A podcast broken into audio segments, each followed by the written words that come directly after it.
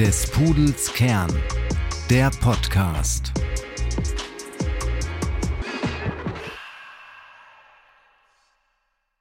Hallo und herzlich willkommen zu unserer heutigen Episode von Was ist? Heute, was ist Effective Altruism? Und bevor wir die Frage nach dem Was beantworten, sollten wir erstmal fragen, warum sollte man sich eigentlich mit Effective Altruism auseinandersetzen? Denn im deutschsprachigen Raum taucht dieser Begriff so gut wie nie oder zumindest sehr selten auf. Das ist nicht unüblich, denn Effective Altruism ist vor allem eine angelsächsische Affäre. Und es ist einer der ersten und wenigen moralphilosophischen Bewegungen, die im 21. Jahrhundert formalisiert wurde.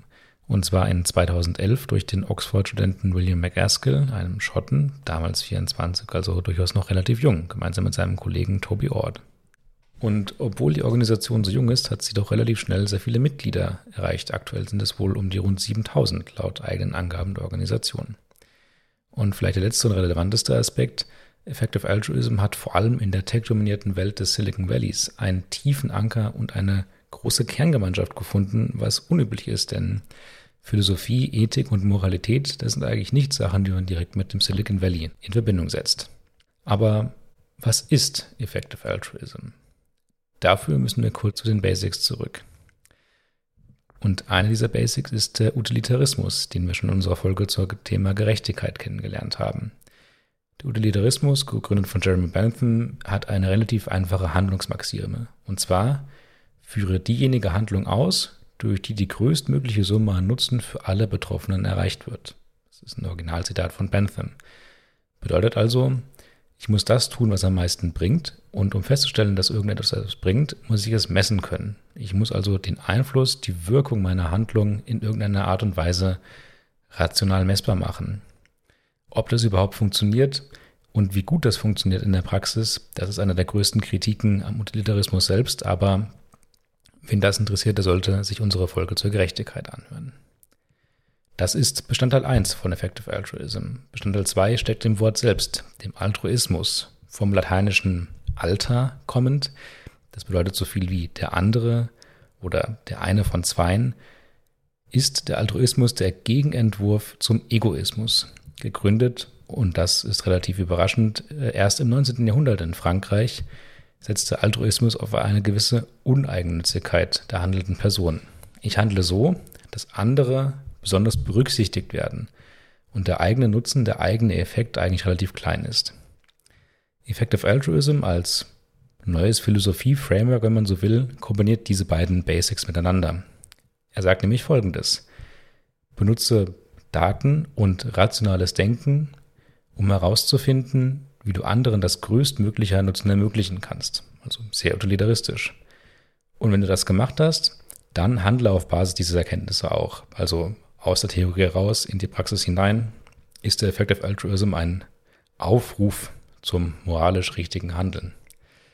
Stellt sich natürlich die Frage, wie macht man das eigentlich? Weil klingt es erstmal relativ gut. Ich muss ja überhaupt erstmal wissen, wie, wie nutze ich denn die Daten und was ist denn eigentlich rationales Denken? Wie kriege ich die richtigen Schlüsse in meine Handlungsoptionen rein? Und im Grunde gibt es auch dort drei grobe Grundpfeiler, die die Philosophie vorschlägt.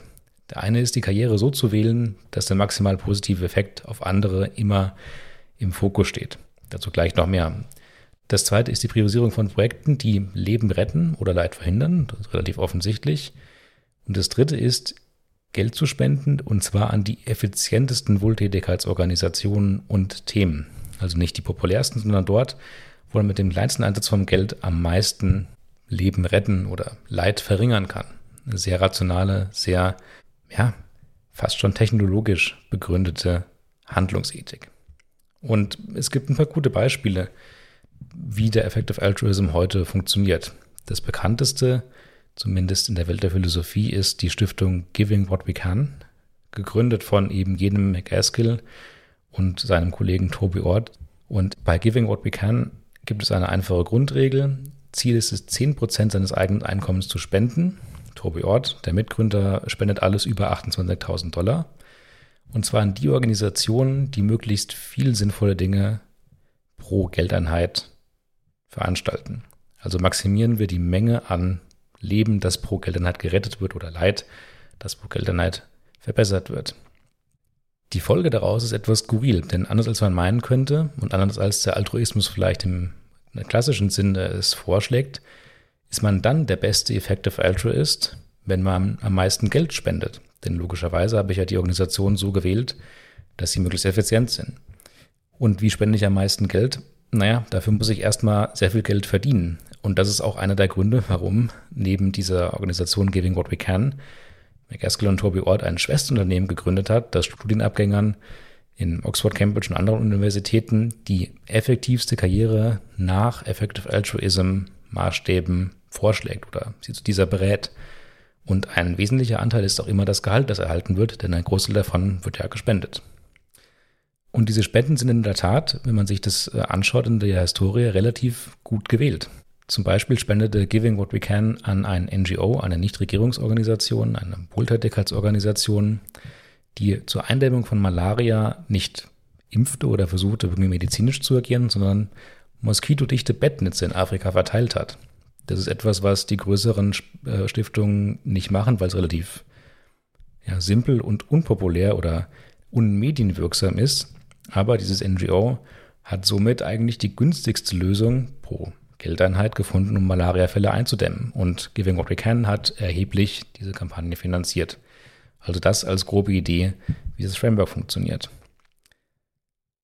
Neben der reinen Lehre und der funktionierenden Praxis oder zumindest scheinbar funktionierenden Praxis gibt es aber auch ein paar interessante Kuriositäten. Und die hängen alle mit Personen zusammen.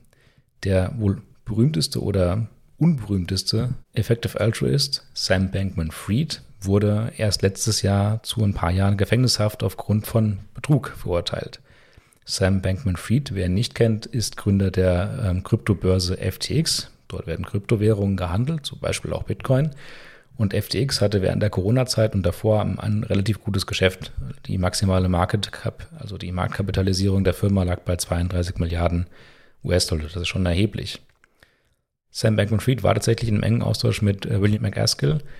Und ähm, laut eigenen Aussagen und auch laut Aussagen von McAskill hat er nicht Geld angehäuft, um das auszugeben oder für sich zu nutzen, sondern um es zu spenden. Und äh, ja, jetzt kann man sich fragen, ist jetzt der Effective Altruism einen Schritt zu weit gegangen? Rechtfertigt das Spenden die Buchführungs- und Compliance-Schwierigkeiten, die ihn jetzt letztendlich hinter Gitter gebracht haben? Vermutlich schon. Am Ende aber ist das eine Motivation, Geld zu verdienen, die man auch in anderen großen Unternehmen des Silicon Valley sieht. Sam Bankman-Fried ist sicherlich das ja, leider berühmteste Beispiel davon. Ein anderer, wenn nicht sogar bekannterer Effective Altruist, oder zumindest könnte man meinen, er ist einer, ist Elon Musk, der nicht nur William McAskills Buch What We Owe to the Future als seine Philosophie beschreibend beschrieben hat, sondern der auch in seinem Handeln in der letzter Zeit immer skurriler erscheinende Dinge getan hat.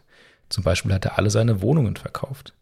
Eine lange Story zur Gründung von Tesla rankt durch die Medien, die besagt, dass sein Hauptziel gar nicht ist, Geld zu verdienen, sondern die Welt durch die Elektromobilität in, hin zu grünen Energien zu bringen.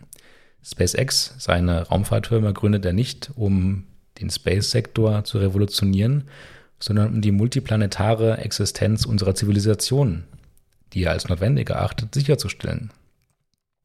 Und ebenso die Twitter-Übernahme, die sicherlich finanziell gesehen nicht die beste Wahl war, könnte man im Licht des Effective Altruisms als eine Art Schützen des demokratischen Grundguts in unserer heutigen Zeit verstehen, auch wenn die Details, die er in seiner Übernahme mit der Plattform gemacht hat, sicherlich bei einigen für ähm, gegenteilige Aussagen und Reaktionen führen würden.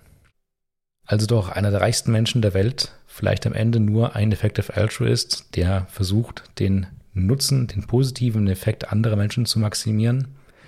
Das ist vielleicht eine Frage, die ihr selbst mit zum Debattieren nehmen könnt. Ich hoffe in jedem Fall, ihr habt heute etwas Neues in der Philosophie kennengelernt und freut euch auch auf die nächste Folge von Was ist?